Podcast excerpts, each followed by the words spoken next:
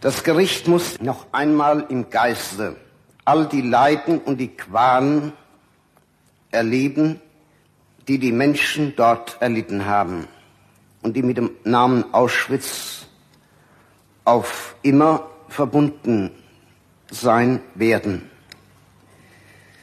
Es wird wohl mancher unter uns sein, der auf lange Zeit nicht mehr in die frohen und gläubigen Augen eines Kindes sehen kann, ohne dass im Hintergrund und im Geist ihm die hohlen, fragenden und verständnislosen, angsterfüllten Augen der Kinder auftauchen, die dort in Auschwitz ihren letzten Weg gegangen sind.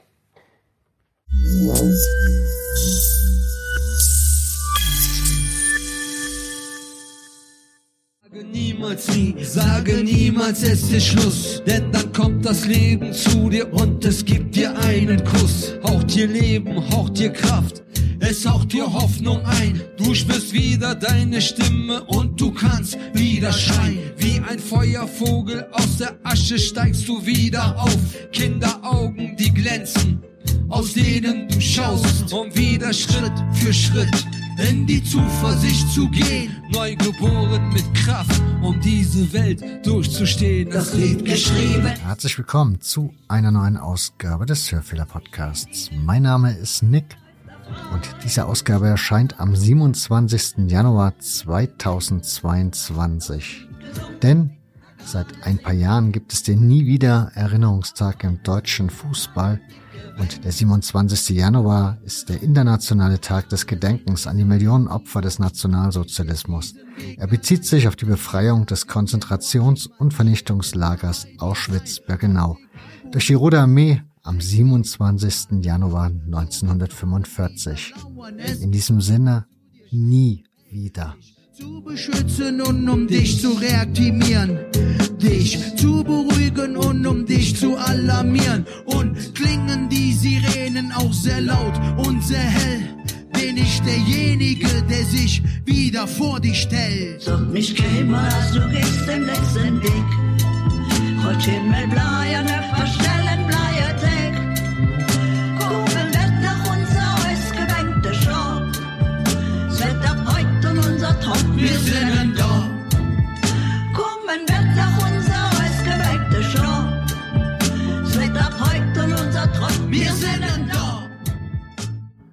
Herzlich willkommen zu einer neuen Ausgabe des Hörfehler Podcasts. Heute geht es um das Thema Fußball im Fokus, Bildungsmaterial zu Sportverfolgung und Erinnerung. Das ist eine Broschüre aus dem Arolsen Archiv in Zusammenarbeit mit Borussia Dortmund oder in Kooperation mit Borussia Dortmund. Und dazu eingeladen habe ich mir Andreas Kaas. Er ist, wenn denn die Angaben stimmen, du darfst reinspringen, weil die Angaben sind angeblich von 2016, wenn ich das hier so richtig sehe, Doktorand am Lehrstuhl Deutsche Geschichte im 20. Jahrhundert mit Schwerpunkt im Nationalsozialismus. Ich springe rein, ich bin schon fertig. Das heißt, das Dissertationsprojekt ist auch abgeschlossen, Kooperation unter der Oberfläche deutsch-südafrikanische Zusammenarbeit während der Apartheid. genau. Erscheint hoffentlich noch in diesem Jahr. Mhm. Dann steht noch weiter da Forschungs- und Interessensgebiete deutsche Zeitgeschichte, Geschichte der Apartheid, Geschichte sozialer Bewegungen und Geschichte und Struktur der extremen Rechten in Mittelosteuropa. So ist es. Ist auch Und- immer noch alles aktuell. Das ist aktuell, wobei der größte Fokus in den letzten Jahren dann doch äh, auf dem Holocaust in Mittelosteuropa liegt. Darf man fragen, wie, was dich dahin getrieben hat, dass du Historiker geworden bist? Ja, äh, darf man. Äh, äh, weiß gar nicht, ob ich das schon mal so irgendwo erzählt habe, aber es ist eigentlich ganz interessant, äh, passt zum, zum Thema Fußball. Ich hatte nicht so unbedingt eine Vorstellung davon, was ich nach dem Abitur machen möchte. Das war im Jahr 2000 und mein einziges Ziel war, etwas zu finden, was ich in Hamburg machen kann, weil ich äh, eine Dauerkarte beim FC St. Pauli hatte und auch immer noch habe und wollte einfach in Hamburg wohnen. Und dann habe ich da Zivildienst gemacht und das ist nach einem Jahr vorbei gewesen. Dann habe ich was gesucht, was ich danach in Hamburg weitermachen kann. Und das Einzige, wo ich mich mit meinem schlechten Abitur einschreiben konnte, war Sozial- und Wirtschaftsgeschichte an der Universität Hamburg. weil ich wollte ja weiterhin äh, in Hamburg äh, und wohnen und zu St. Pauli gehen und deswegen bin ich äh, so bin ich äh, zum Geschichtsstudium gekommen. Ich hatte mich dafür natürlich auch interessiert, das ist klar, aber der eigentliche Grund war wirklich etwas zu finden, was ich mit meinem NC studieren konnte und was in Hamburg stattfinden konnte. So ist es manchmal. Ja, wenn alles im Fußball untergeordnet wird. Ja, ist jetzt nicht mehr so, damals war es so. Wie ist das mit der Apartheid? Wie kam das so auf dein Themenfeld? Das war einfach war auch ein Zufall, ein Zufallsfund ähm, einer eines Quellenbestandes, den den ich äh, zur Arbeit zur Bearbeitung bekommen habe und ähm, ja, da bin ich quasi so quer eingestiegen. Es war schon mein Magisterthema in Hamburg und dann hier an der ähm, HU in Berlin war das dann wurde es dann mein Dissertationsthema. Das war eigentlich ähm, schon immer der Plan dann auch nach der Magisterarbeit und ähm, es geht ja um deutsche Beziehungen zur Apartheid, also das ist sozusagen der, der Zugang dazu gewesen, ähm, Unterstützer des, des Regimes. Zwischen Magisterarbeit und ähm, Dissertation habe ich oder Promotionsprojekt habe ich ja äh, beim FC St. Pauli auch gearbeitet. Mhm. Und auch da war das schon klar, dass ich dann nach dem, äh, nach dem Job bei St. Pauli dann äh, die, die, die Dis machen werde zu dem Apartheid-Thema auch. Wir sprechen ja heute im weitesten Sinne über Fußball. War das für dich dann auch in dem Moment schon klar, dass du irgendwann in diese Richtung nochmal einkehren möchtest oder hat sich das einfach nur glücklicherweise irgendwie ergeben? Ähm, das hat sich in der Tat ähm, erst ergeben, ja, muss ich sagen. Also ich bin ja auch äh, explizit wirklich, muss ich sagen, ich bin kein Fußballhistoriker. Also ich, mm, ich, ich näher mich sozusagen dem Thema Fußball vor allen Dingen ja aktuell aus der Richtung der, der Holocaust-Geschichte und der Erinnerungsarbeit, Bildungsarbeit. Und dass das zusammengefunden hat, das war in der Tat ähm, Zufall, weil ich im Jahr 2011, äh, also nach meinem Umzug hier nach Berlin, dann in Kontakt gekommen bin mit ähm, Fans von Borussia Dortmund, die ähm, eine, eine Bildungsreise machen wollten äh, nach Polen in die Gedenkstätte Auschwitz und dort an mich vermittelt worden sind, weil ich hatte in Polen studiert und äh, mich mit, mit Bildungsprojekten beschäftigt. Und 2011 fand dann auch schon die erste Reise statt, damals mit der Ultragruppe The Unity zusammen, die ich dann organisiert habe mit denen zusammen. Und ähm, daraus ist im Prinzip dann seit 2011 ein sehr umfangreiches Engagement geworden, verschiedenste Projekte im Bereich Bildungsarbeit, Fußball, äh, Erinnerungsarbeit im Fußball. Ähm, das hat dann mehr oder weniger zufällig eigentlich 2011 direkt nach meinem Job bei St. Pauli seine seine Fortsetzung gefunden, ja. Mhm.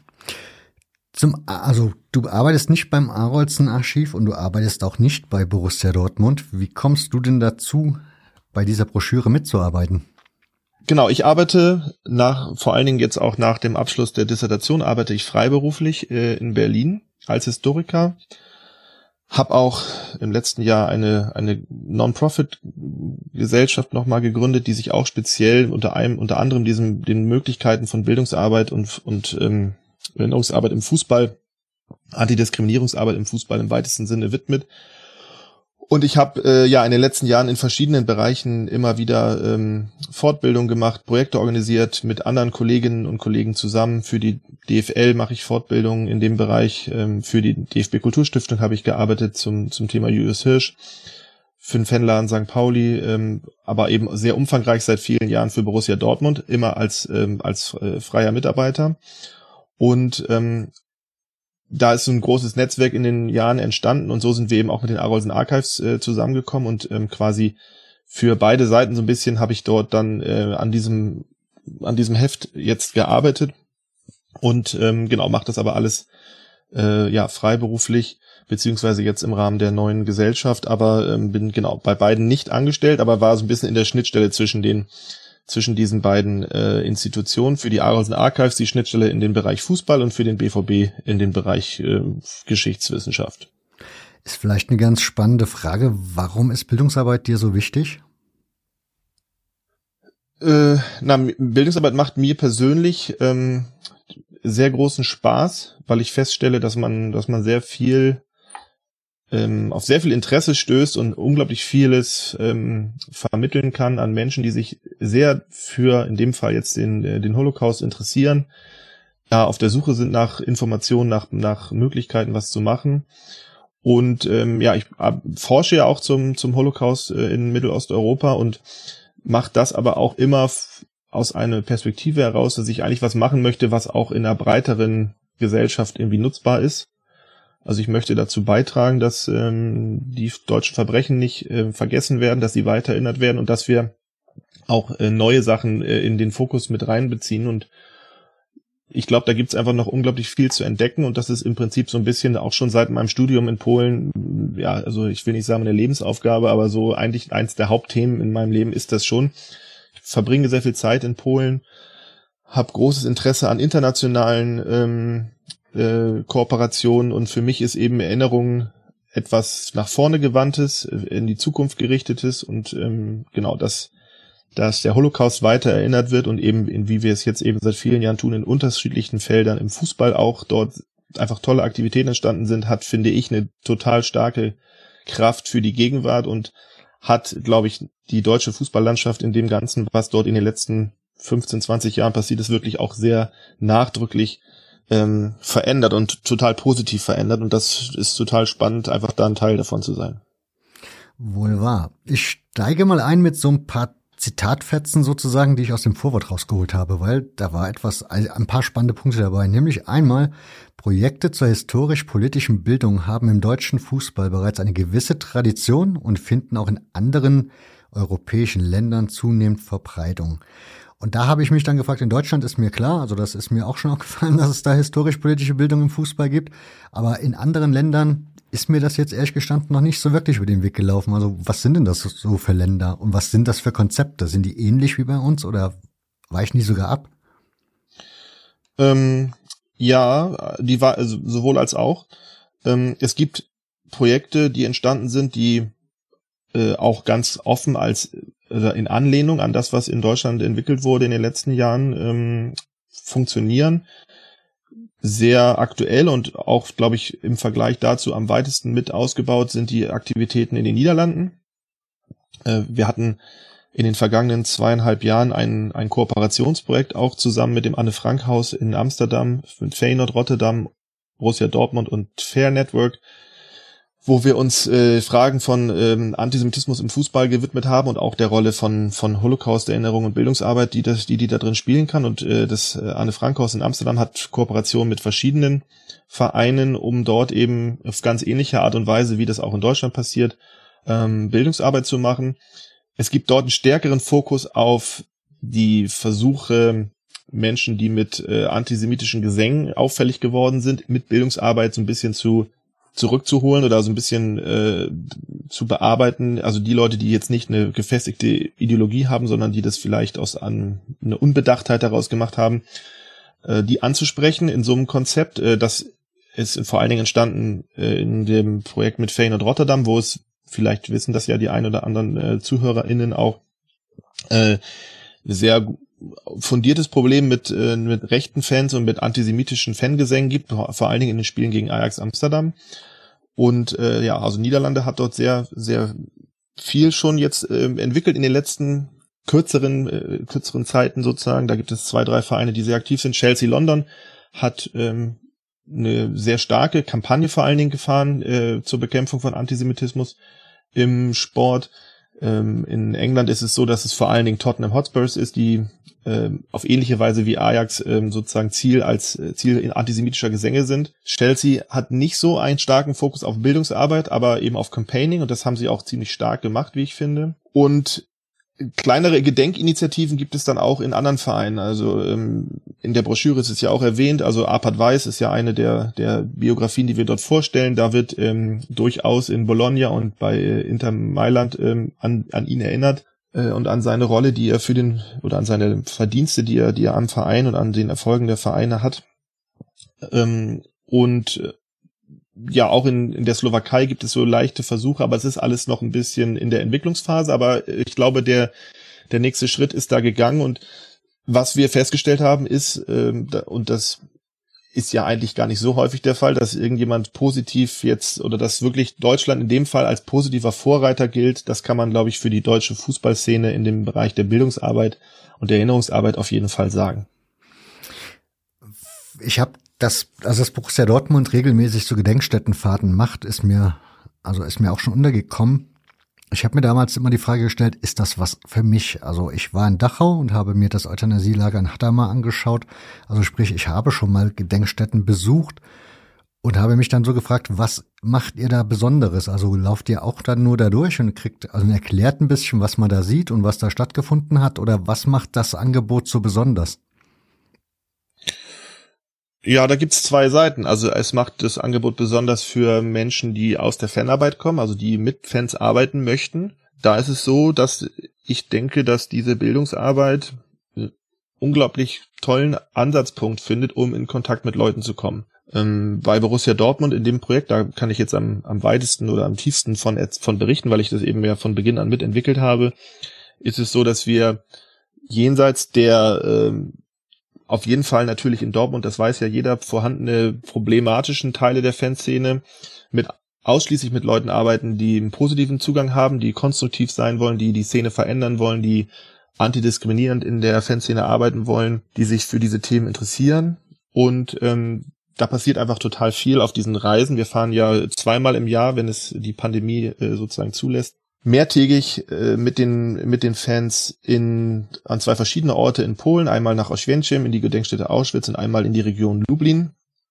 Und auf diesen sechs sechs siebentägigen Reisen entsteht einfach ganz, ganz viel, was über diese reine Vermittlung der historischen Inhalte hinausgeht. Die Leute kommen in Kontakt, zum Teil das erste Mal miteinander, verstehen einander, sehen einander ähm, als Verbündete, also stellen fest, hey wow, da gibt's einfach ganz viele Leute, die wirklich was Positives bewegen wollen. Das ist so das eine. Das heißt, das hat eine enorme Auswirkung auf das, auf das Netzwerk in die Fanszene hinein und wir waren in den letzten äh, zehn Jahren ähm, mit über äh, 900 äh, Fans auf mehrtägigen Reisen. Das ist also schon eine sehr hohe äh, Zahl an Menschen und wir haben eine enorme Nachfrage für jede der ausgeschriebenen Reisen. Und aus der Perspektive der Fans heraus ist es so, dass es für die für die allermeisten das allererste Mal ist, dass es überhaupt ein Angebot gibt, an einem organisierten Bildungsprojekt teilzunehmen. Das sind ja Fans, die sind bunt gemischt, altersmäßig bunt gemischt. Das macht's auch, finde ich, sehr interessant und es unterscheidet auch Fußballgruppen sehr von anderen Gruppen, die man gängigerweise aus der Erinnerungs- oder aus der Bildungsarbeit kennt in den Gedenkstätten in Deutschland. Die sind sehr heterogene Gruppen, die Fußballgruppen. Und die sind super interessiert daran, unter dem Dach ihres Vereins äh, mit, mit gleichgesinnten Fans sozusagen das zusammen zu erleben. Die interessieren sich sehr stark für die Geschichte ihrer Stadt, wir verfolgen also das zu deiner Frage auch, was wir dort äh, machen. Wir besuchen natürlich erstmal klar die Gedenkstätten, machen da ein Programm, aber wir haben einen ganz starken Fokus auf Biografien und auf Bezüge zur Stadt Dortmund.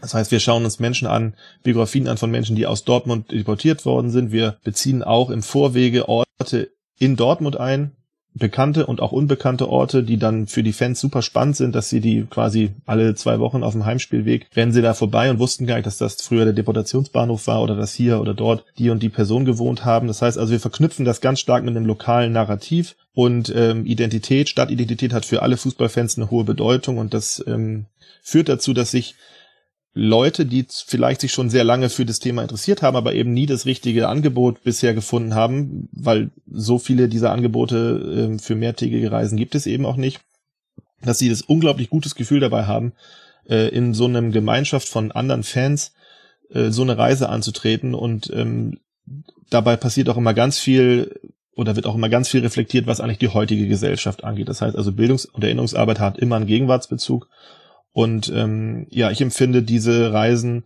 und auch die Gruppen als ja nicht nur heterogen, sondern als unglaublich ähm, kraftvoll. Das ist sehr, sehr spannend, was dort diskutiert wird, weil sie eben so eine, so eine gemischte Gruppen sind, die ganz unterschiedliche Hintergründe mit einbringen.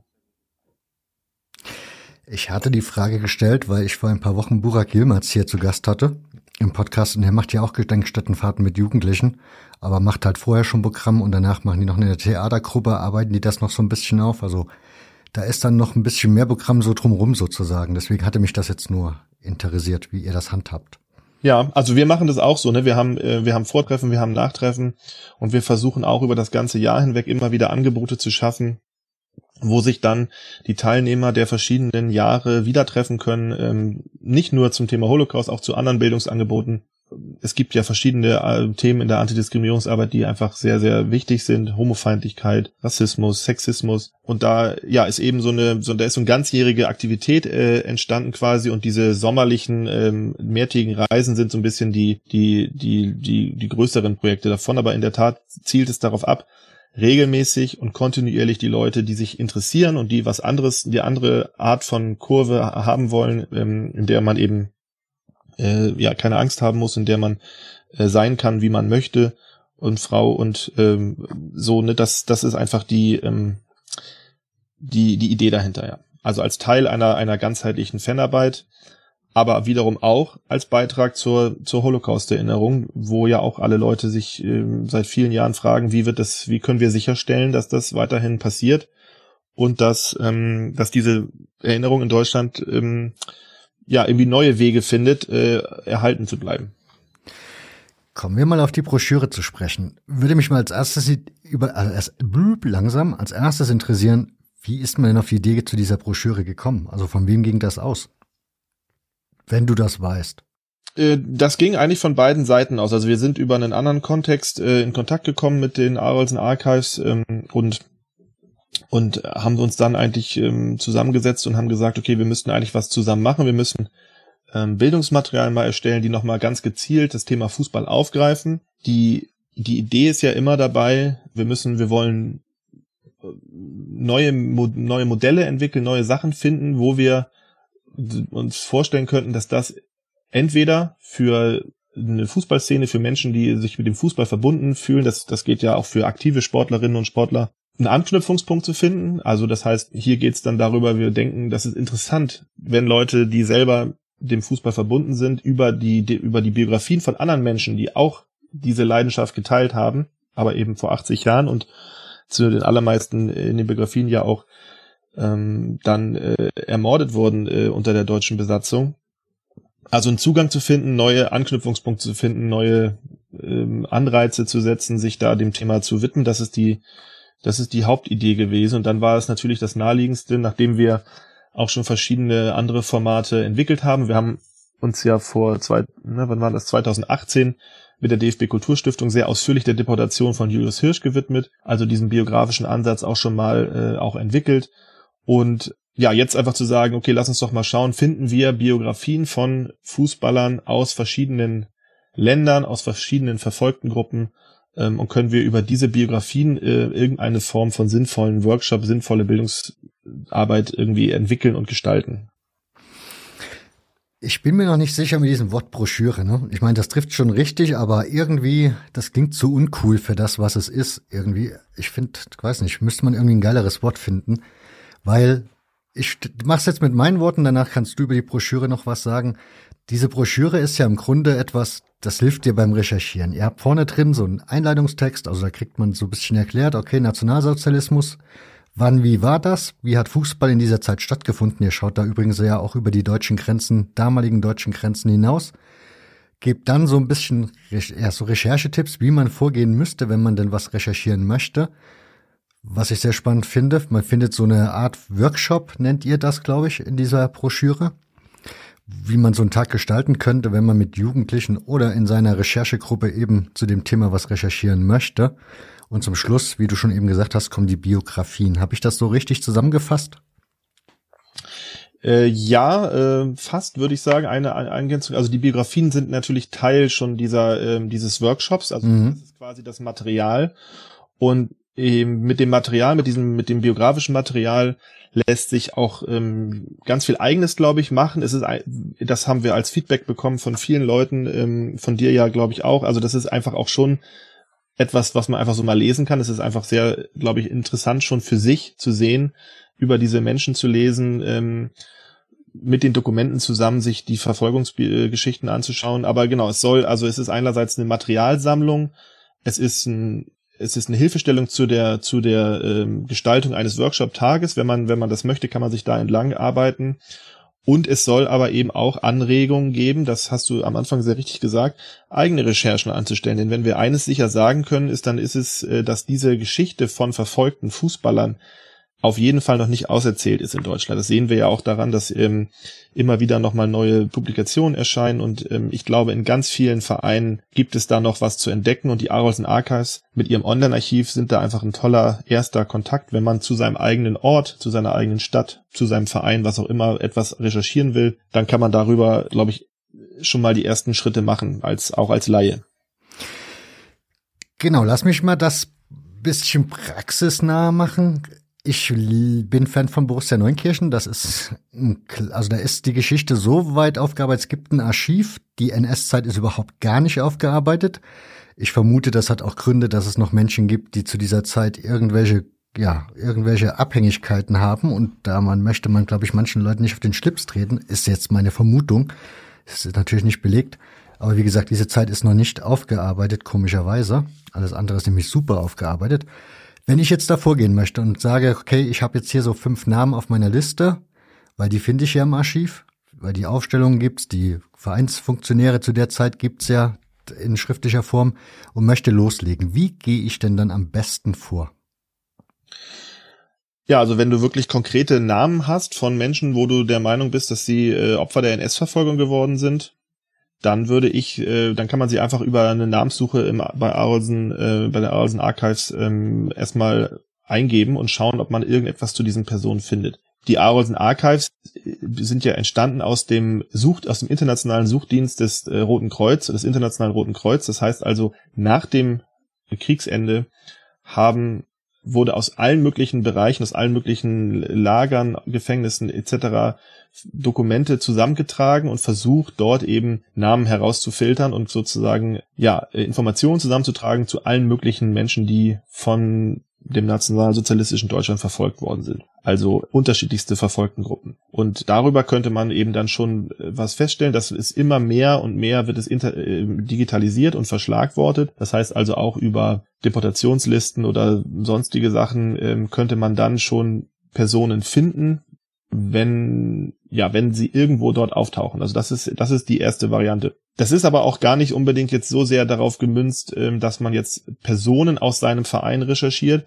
Ich glaube, was auch einfach schon sehr interessant ist, gerade wenn es um kleinere Orte gibt, Neunkirchen klingt jetzt für mich jetzt eher kleiner. Ja, 50.000 ja, ähm, dann findet man da bestimmt einfach auch, wenn man zu diesem Ort was sucht, ähm, ganz spannende Sachen. Und man findet vielleicht Hinweise auf Zwangsarbeitslager, die gab es im ganzen Land. Das heißt, man kann auch ganz, ganz viel regionale Geschichte entdecken, was ja auch eben im Kontext von, von Fußball ähm, spannend sein kann. Das heißt, manchmal geht eine Recherche, das ist ja auch unter HistorikerInnen so, äh, die geht halt auch manchmal um die Ecke rum.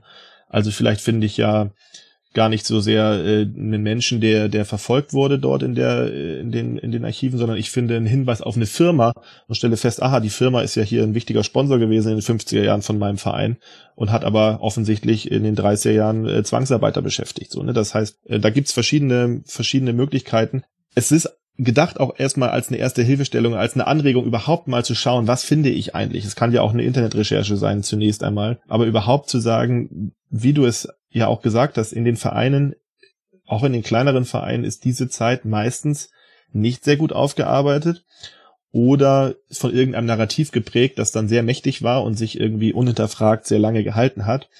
Und ähm, ja, gerade die Fragen von Profiteuren aus, aus Zwangsarbeit etc. spielt ja auch eine große Rolle. Also Fußball und NS in Deutschland heißt eben ja auch nicht nur Opfer, sondern das heißt auch Täter.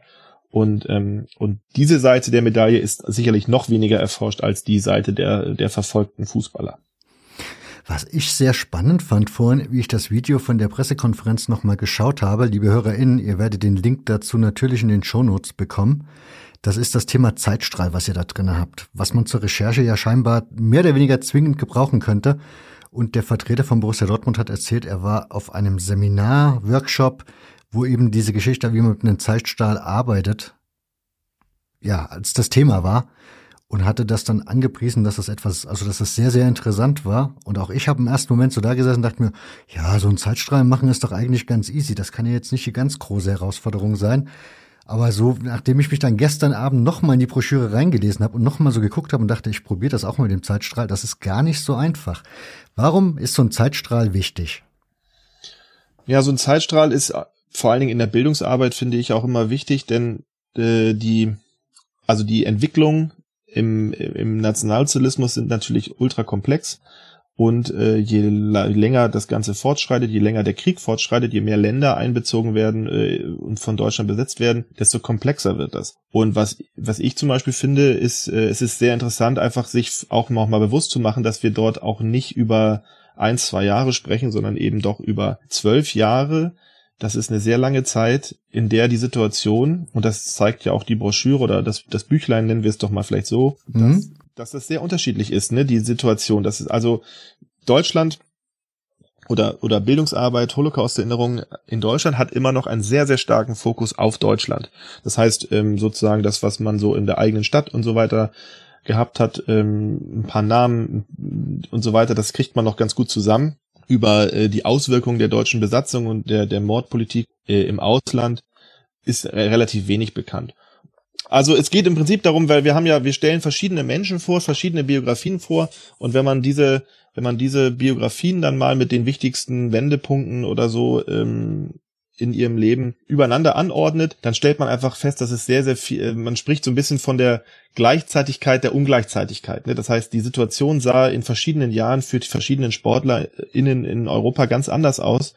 Und ja, während Julius Hirsch eben schon massiv unter der antisemitischen Verfolgung gelitten hat, ähm, haben andere Leute in zum Beispiel in Polen noch ganz normal Fußball gespielt und waren erst sehr viel später von der Verfolgung betroffen. Andere Spieler, andere Trainer waren auch schon mit Antisemitismus in ihren Heimatländern konfrontiert, äh, haben versucht, Länder zu verlassen. Und ich, ich finde einfach spannend, dass das Ganze so ein bisschen den Blick weitet, dass man einfach sieht, zu dieser Zeit gab es ganz unterschiedliche Entwicklungen in Europa. Zu dieser Zeit ähm, waren ja die Länder nacheinander von äh, dem von der deutschen Besatzung äh, betroffen. Was man allerdings dann auch sieht, vor allen Dingen, wenn es dann um die jüdischen Sportler geht, sieht man, dass dann eben äh, so eine Verdichtung eintritt, nämlich dann, als es dann wirklich zum Mord kommt. Das heißt also die Jahre 42, 43, 44. Da werden wir dann feststellen, da enden eben ganz viele Biografien, weil die Menschen in, äh, in den deutschen Mordlagern äh, getötet werden. Und ja, so ein Zeitstrahl, finde ich, eben hilft, erstmal auch so eine Entwicklung nachzuvollziehen, dass das Ganze nicht von heute auf morgen passiert ist, dass es jahrelanger Ausgrenzung, Verfolgung die sind vorweggegangen sozusagen, bevor die Menschen letztlich aus Deutschland deportiert worden sind. dass es in anderen Ländern sehr viel schneller ging, nachdem die Wehrmacht einmarschiert ist. Ähm, es hilft einfach dabei, einen sehr komplexen Zusammenhang sich zu visualisieren. Äh, denn das Thema ist komplex. Man lernt darüber in der Schule ja so bedingt viel, finde ich. Äh, manchmal auch nicht so unbedingt das, wo ich jetzt den Fokus drauf legen würde. Und so ein Zeitstrahl hilft eben bei der Orientierung und macht auch finde ich Spaß, sich dem sozusagen anzunähern, sich die Biografien rauszusuchen und zu sagen, okay, ich schaue mir mal an, was sind hier an den verfügbaren Informationen die wichtigsten Wendemarken in dem Leben der Menschen. Denn das ist vielleicht noch der letzte Punkt dabei, wenn wir über Bildungsarbeit sprechen, dann ist der ganz, ganz wichtige Ansatz der, dass wir versuchen müssen, die Menschen, die wir hinterher als Opfer wahrnehmen oder wahrgenommen haben, vor allen Dingen auch als Menschen wahrzunehmen. Und das heißt, in ihrer Geschichte auch über die Verfolgungsgeschichte hinauszuschauen. Also in die Zehner, in die Zwanziger, in die Dreißiger Jahre Sportler zu sehen, zu sehen, wie sie beigetragen haben zur Entwicklung des Sports, ähm, welche herausragenden Stellungen sie hatten teilweise in den Vereinen, welche herausragenden Entscheidungen sie getroffen haben. Wir können ja nachher nochmal auf ein paar Biografien eingehen, aber mhm.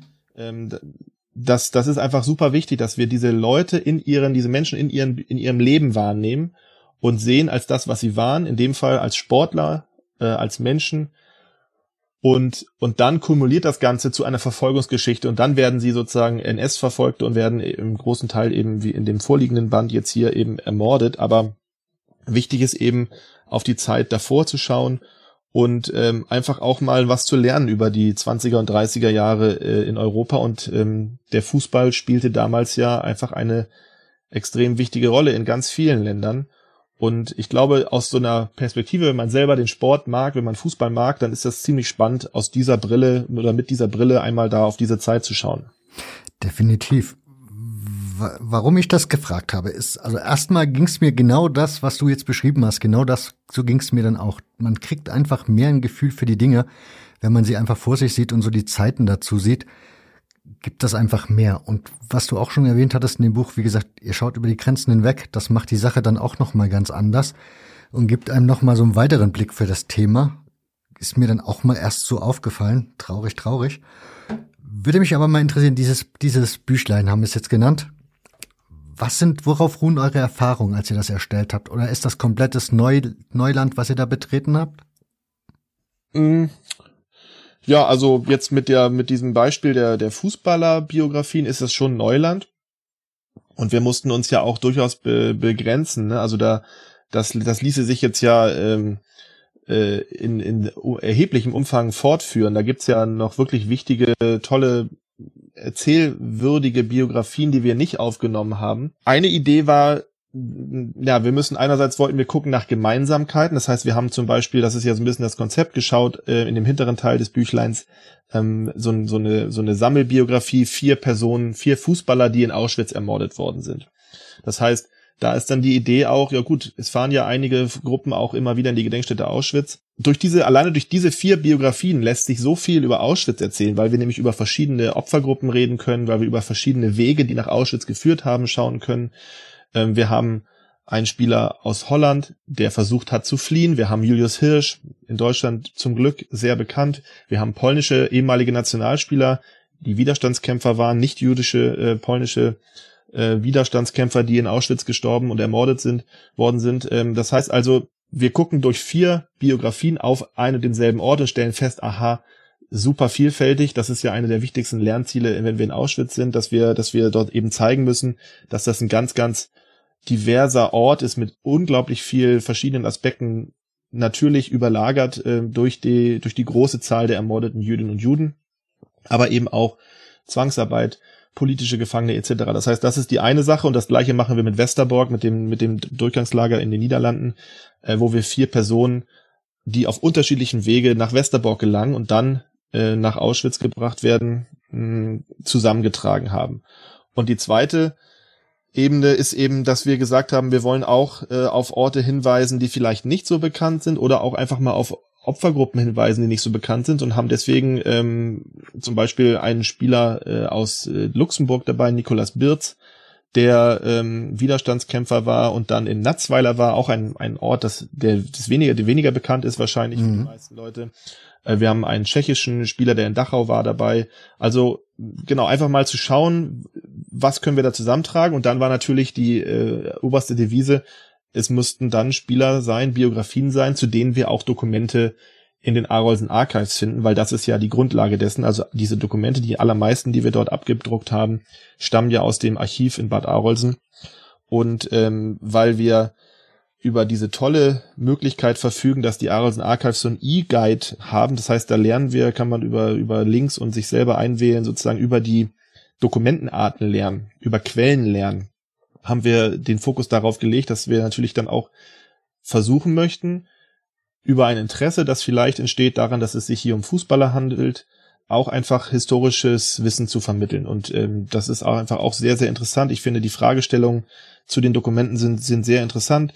Man schaut also auf Deportationslisten, auf Häftlingslisten, auf ähm, Einträge aus einem Krankenbau, auf ähm, äh, Versuche hinterher ähm, nach dem Krieg für die, die überlebt haben, äh, Anerkennung zu finden als äh, Verfolgter. Wir können auf die Suche nach Menschen schauen, die vermisst wurden durch eine, in dem Fall hier erstmals abgedrucktes Dokument der Söhne von Julius Hirsch, die nach Julius Hirsch suchen mit einem Aufruf und dabei einen riesen Fokus darauf legen, dass es er der bekannte Fußballer von, aus Karlsruhe war. Also das heißt, das ist einfach eine Fundgrube von Entdeckungen im Prinzip, die man dort machen kann, über historische Dokumente, über Orte, über Biografien. Und äh, ja, und dennoch haben wir einfach ganz viel rausgelassen, was, was ähm, unbedingt auch noch eigentlich da hätte reingehört hätte. Die, die Liste der Fußballer aus den verschiedenen europäischen Ländern, die von der NS-Verfolgung betroffen war, die ist ja leider äh, unglaublich lang. Ich wollte gerade fragen, nach welchen Kriterien habt ihr denn die Biografien rausgesucht? Ja, also wirklich in dem Fall relativ pragmatisch danach, wo wir, wo wir Informationen finden konnten. Ähm, manche Spieler, die jetzt zum Beispiel die polnischen Spieler, ist es auch gar nicht so einfach gewesen, Informationen bekommen, zu bekommen. Äh, da ist vieles im Internet verfügbar. Ich, ich spreche halt Polnisch und habe auch ein bisschen über polnische Literatur dann dazu was gefunden. Aber das war die Maßgabe. Wir mussten also einigermaßen verfügbare Informationen finden es müssen auch noch weitere verfügbare Informationen im Internet sein, weil Ziel des Workshops ist ja, dass die Leute auch selber noch ein bisschen recherchieren sollen, was man noch so findet, außerdem, was wir da jetzt aufgeschrieben haben. Also wir haben nie alles dazu getragen, was man jetzt, äh, was man dazu sagen könnte. Und äh, ja, und es musste eben Dokumente geben, mit denen wir arbeiten konnten. Das waren die, das waren die äh, aus, ausschlaggebenden ähm, Leitplanken, sage ich mal, ne, bei der bei der Suche, bei der Auswahl jetzt der der Biografien, die wir zusammengetragen haben. Und eine gewisse Vielfalt, also verschiedene Länder. Das war uns auch sehr wichtig, dass wir eben, äh, dass es ein, ein einen Überblick auf eine europäische Verfolgungsgeschichte ist und keine deutsche Verfolgungsgeschichte. Hm. Und ich glaube, ein, vielleicht dazu ein Satz noch, das ist halt auch das Spannende, dass ähm, sich bewusst zu machen, also man kann es sich ja kaum vorstellen, welche verheerenden Auswirkungen die deutsche Besatzung und natürlich auch die Judenverfolgung für Europa hatte. Das lässt sich von unserer Perspektive heute aus kaum ermessen. Ich finde, so ein Blick auf dieses, auf diese kleine Teilgruppe Fußballer, die macht das, der macht das irgendwie deutlich, weil, weil selbst für diese ganz, ganz klitzekleine Teilgruppe, das waren ja, ist ja ein Bruchteil der Menschen, die verfolgt wurden, die Fußballer waren. Mhm. Und in dieser kleinen Gruppe sieht man schon, wie verheerend die Verfolgung ähm, und der Schaden, der, un, der irreparable Schaden ähm, der, der deutschen Vernichtungspolitik war. Wir haben es ja einsams geschrieben, wenn man sich vorstellt, ich, ja, ich habe ja eine enge Beziehung zu Polen und stelle immer wieder fest, die Leute in Deutschland haben eigentlich gar keinen Begriff davon, wie schlimm der Zweite Weltkrieg Polen getroffen hat. Und wenn man sich mal vorstellt, so habe ich es äh, recherchiert, ich hoffe, die Zahl stimmt auch, ich bin auf 25 aktuelle oder ehemalige polnische Nationalspieler gekommen, die im NS äh, ermordet worden sind. Das finde ich eine unglaubliche Zahl. Das sind äh, mehr als zwei komplette Teams. Ja, äh, das, das macht, glaube ich, deutlich, ähm, besonders Polen, das Beispiel Polen macht deutlich, was eigentlich der, der Nationalsozialismus für die europäischen Länder bedeutet hat. Ganze Sportvereine, ganze Clubs, die Erstligisten waren jüdische Vereine, waren, waren ausgelöscht, waren weg und äh, bedeutsame Biografien, bedeutsame Spieler sind in Vergessenheit geraten. Und ähm, ja, das ist, glaube ich, das, was mich so auch daran fasziniert hat, dass man einfach an dieser ganz, ganz kleinen Teilgruppe ein Prisma, durch das man schaut, ähm, bekommt man ein Gespür dafür, ähm, ja, wie verheerend eigentlich diese deutsche Besatzungspolitik in Europa war. Die letzte Ausgabe ist mit Thomas Urban, der ja auch in Polen zu Hause ist, seit vielen, vielen Jahren. Und er hat auch, glaube ich, die Zahl von 25 in den Raum geschmissen von Nationalspielern, die umgebracht wurden. Das freut mich. Ich habe die Folge nämlich noch nicht gehört, aber dann das steht noch auf meiner Liste. ähm, genau. Was wir vielleicht nochmal hinweisen müssen, ist, bei diesen, bei diesem Workshop-Gedanken, also bei diesem Recherche, Selbstrecherchieren-Gedanken, ist das eine, ihr habt diese Beispiele da drin, also die Biografien, anhand derer man zum Beispiel recherchieren kann. Dafür kann man dann im Buch, kriegt man Fragestellungen etc. aufgeworfen. Man kann aber auch anhand eben diesen Aufbaus dieses Workshops im Grunde auch selber jede andere Biografie recherchieren, wenn man, wie gesagt, Namen hat, ne? Auf jeden Fall. Und man kann auch glaube ich, ähm, mit den, mit den Leitfragen, ähm, diese Leitfragen, die kann man auch an ganzen Reihe andere Dokumente stellen. Also wenn ich jetzt zum Beispiel, keine Ahnung, also das sind ja immer die gleichen Fragen, also sich so ein Dokument mal anzuschauen, darum geht es ja eigentlich, sich mal die Zeit zu nehmen und ich finde, das ist im Übrigen auch sehr schön gelungen, weil die, die Farb, der Farbdruck ist sehr hochwertig. Mhm. Als ich das in der Hand gehabt habe, war ich super zufrieden damit, wie das aussieht. Ich finde, das macht sehr viel her und es macht Spaß ähm, oder es ist äh, faszinierend, diese farbigen Dokumente auch zu lesen, sich anzuschauen mit all ihren Notizen, mit roten Strichen, mit blauen Strichen, auch die Dokumente aus Auschwitz in Farbe in dieser Auflösung zu sehen, ist wirklich sehr interessant und man kann sie auch sehr gut selber lesen. Ähm, es gibt auch eine englische Variante davon, das muss man vielleicht noch sagen, in der sind dann alle diese deutschen Dokumente auch mit einer sehr tollen, transparenten, ähm, so einem Extra-Layer quasi übersetzt, so dass man also auch im englischsprachigen Raum das alles benutzen kann. Und ähm, genau, wenn man sich so ein bisschen in diese Fragestellung, diese, diese Arbeitsaufträge, wie es bei uns heißt, oder an diese Impulse heranarbeitet äh, und sich das mal anschaut, dann stellt man fest, das sind eigentlich Fragen, die man an jede historische Quelle stellen kann. Also sich mal anschauen, wer hat das Dokument eigentlich erstellt? Was kann man eigentlich alles aus so einem Täterdokument aus, dem, aus Auschwitz eigentlich, ähm, was kann man da eigentlich alles sehen? Was stellen sich da auch für Fragen? So, denn das ist, finde ich, super interessant und genau, so kann man das hier mit den vorliegenden Sachen machen. Aber man kann genauso gut auch, ähm, wenn man auf andere Dokumente stößt, auf andere Biografien stößt, kann man das erweitern. Man kann also auch so eine Übersicht dieser Menschen, die wir hier versammelt haben, erweitern durch ähm, ja bekannte Leute aus Deutschland, die man vielleicht dann dazu nimmt. Also ich, da gibt's ja wirklich so viele tolle und spannende Sachen, auch Initiativen aus Nürnberg, aus vom FC Bayern und äh, aus Frankfurt, die sich ja auch schon verfolgten Spielern oder Funktionären äh, gewidmet haben. Die könnte man ja hier nahtlos auch einreihen. Also so kann auch sozusagen ein, ein eigener Vereinsbezug äh, hergestellt werden ähm, oder integriert werden. Das ist so ein bisschen die, die weiterführende Idee. Hm. Kommen wir mal zu den Beispielen. Du hast eben schon Nicolas Bierz genannt, diesen luxemburgischen National, also luxemburgischen Spieler. und ja vor allen Dingen Menschen, weil wir sollten es ja, wie du schon vor uns richtig gesagt hast, nicht immer nur auf den Fußballer reduzieren. Am Ende sind ja Menschen, die da in dem Trikot stecken. Wie seid ihr auf dessen Biografie gekommen? Ähm, also so ganz genau weiß ich das nicht mehr. Ich glaube, wir haben wirklich erst einmal die Google-Suche bemüht und erstmal nach so Fußballern geguckt weil äh, im Arolsen Archive ist natürlich nicht verzeichnet, dass das sich da um Fußballer handelt. Mhm. Ähm, und dann haben wir ein paar Leute gefunden und haben dann einfach geschaut, zu wem gibt's da eben ja die weiterführenden Dokumente. Aber ich glaube, bei Nikolas Birz kann ich es so genau nicht sagen. Ich glaube, es war eine ganz profane Google-Suche am Anfang. Zumindestens ging mir das auch bei den polnischen Spielern so, die, die ich jetzt ja vielleicht mal vom Namen her mal gehört hatte, aber auch jetzt auch nicht alle äh, im Schlaf aufsagen konnte ja, ich glaube, das ist der Ausgangspunkt gewesen. Wenn, wenn man dazu googelt, man findet ja wirklich enorm viel, aber es ist auch meistens auf vielleicht eine Spielerdatenbank begrenzt, wo dann wirklich sehr wenige Informationen stehen. Also die, die Informationsfülle ist nicht sehr hoch und ähm, bei Nicolas Birz kann man, glaube ich, sagen, was hier jetzt in dem Buch steht, ich schaue es mir gerade mal an, ist auch wirklich das, was wir herausfinden konnten. Mehr, viel mehr kann man nicht über ihn herausfinden. Was ich dann spannenden Fakt war, fand, war eben, was in Luxemburg dann fußballtechnisch passiert ist. Denn das hatte ich so gar nicht auf, also ich hatte Luxemburg an sich nicht auf dem Schirm. Obwohl es ja hier direkt in Nachbarschaft liegt, habe ich mich noch nie damit beschäftigt, was da in der Zeit passiert ist. Dass die zum Beispiel in der Gauliga Moselland mitgespielt haben und wie mir Thomas Urban die Woche richtig erklärt hat, ist das ja gar nicht normal gewesen. Also es ist keine Selbstverständlichkeit, dass die Vereine aus einem gewissen Land dann im deutschen Spielbetrieb teilgenommen haben. Also in Polen zum Beispiel war das ja nicht der Fall. Mhm. Ja, also wie gesagt, da kommt dann meine Schwäche zum Tragen, dass ich eben auch wirklich kein Fußballhistoriker war. Mir war die Gauliga Moseland vor diesem Buch auch äh, kein Begriff, aber das fand ich auch eben interessant und das ist ja auch eine interessante äh, Erkenntnis, weil wir können das ja auch auf andere Länder übertragen und wir können zum Beispiel auf die Niederlande schauen, wo auch eine Zeit lang noch gespielt werden durfte. Und ähm, das gibt ja auch nochmal einen Blick eben auf Unterschiedlichkeit von Besatzungen, wie du richtig sagst. In Polen war das natürlich nicht erlaubt.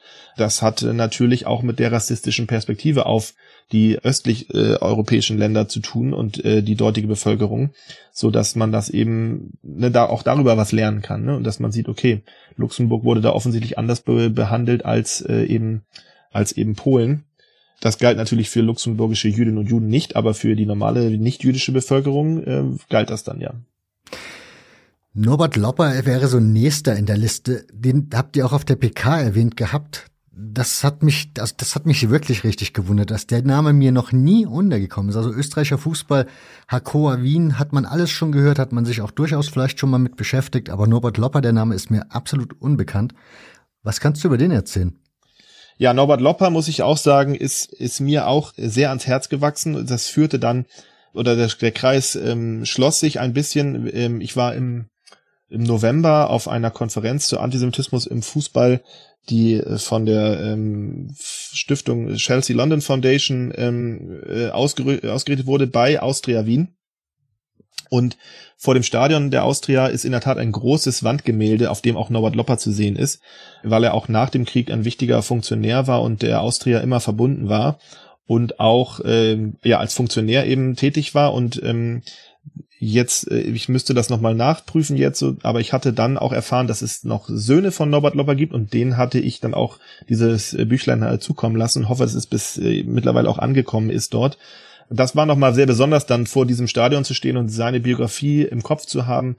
Er war ja nicht so wie die anderen, äh, jetzt, die hier versammelten, so jetzt wie Julius Hirsch oder andere. Er war kein professioneller Fußballer, sondern er war noch ein Jugendlicher, als er gespielt hat bei der Hakor.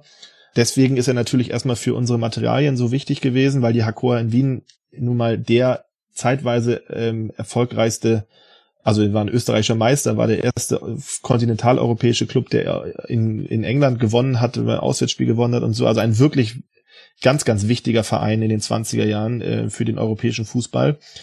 Und er war aber nur Jugendspieler dort. Ne? Und ähm, was das Spannende ist, ist eben, dass er natürlich dann über die über diesen Wechsel der Stimmung berichtet hat. Ähm, er berichtet über antisemitische Beschimpfungen, er war der Zuschauer, die Mannschaft wurde aber beschimpft. Also die Aus die Hakor in Wien ist einfach eine sehr sehr wichtige wichtige Geschichte insgesamt. Unglaublich viele äh, Sportlerinnen und Sportler, ja, die haben ja nicht nur Fußball gespielt, sind äh, später ermordet worden.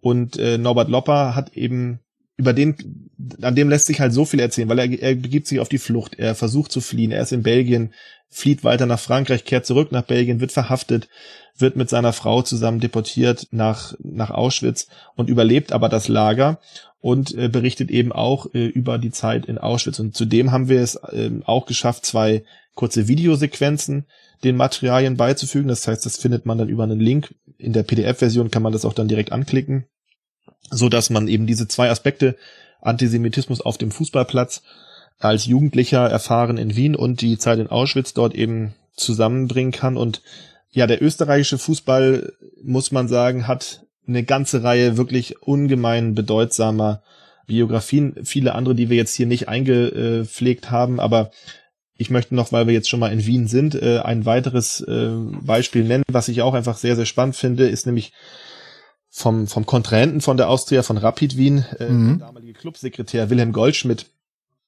ähm, das war der Mensch, der ähm, überhaupt erst als äh, die, die Namensumwidmung, also dass man sich Rapid genannt hat, das hat er veranlasst.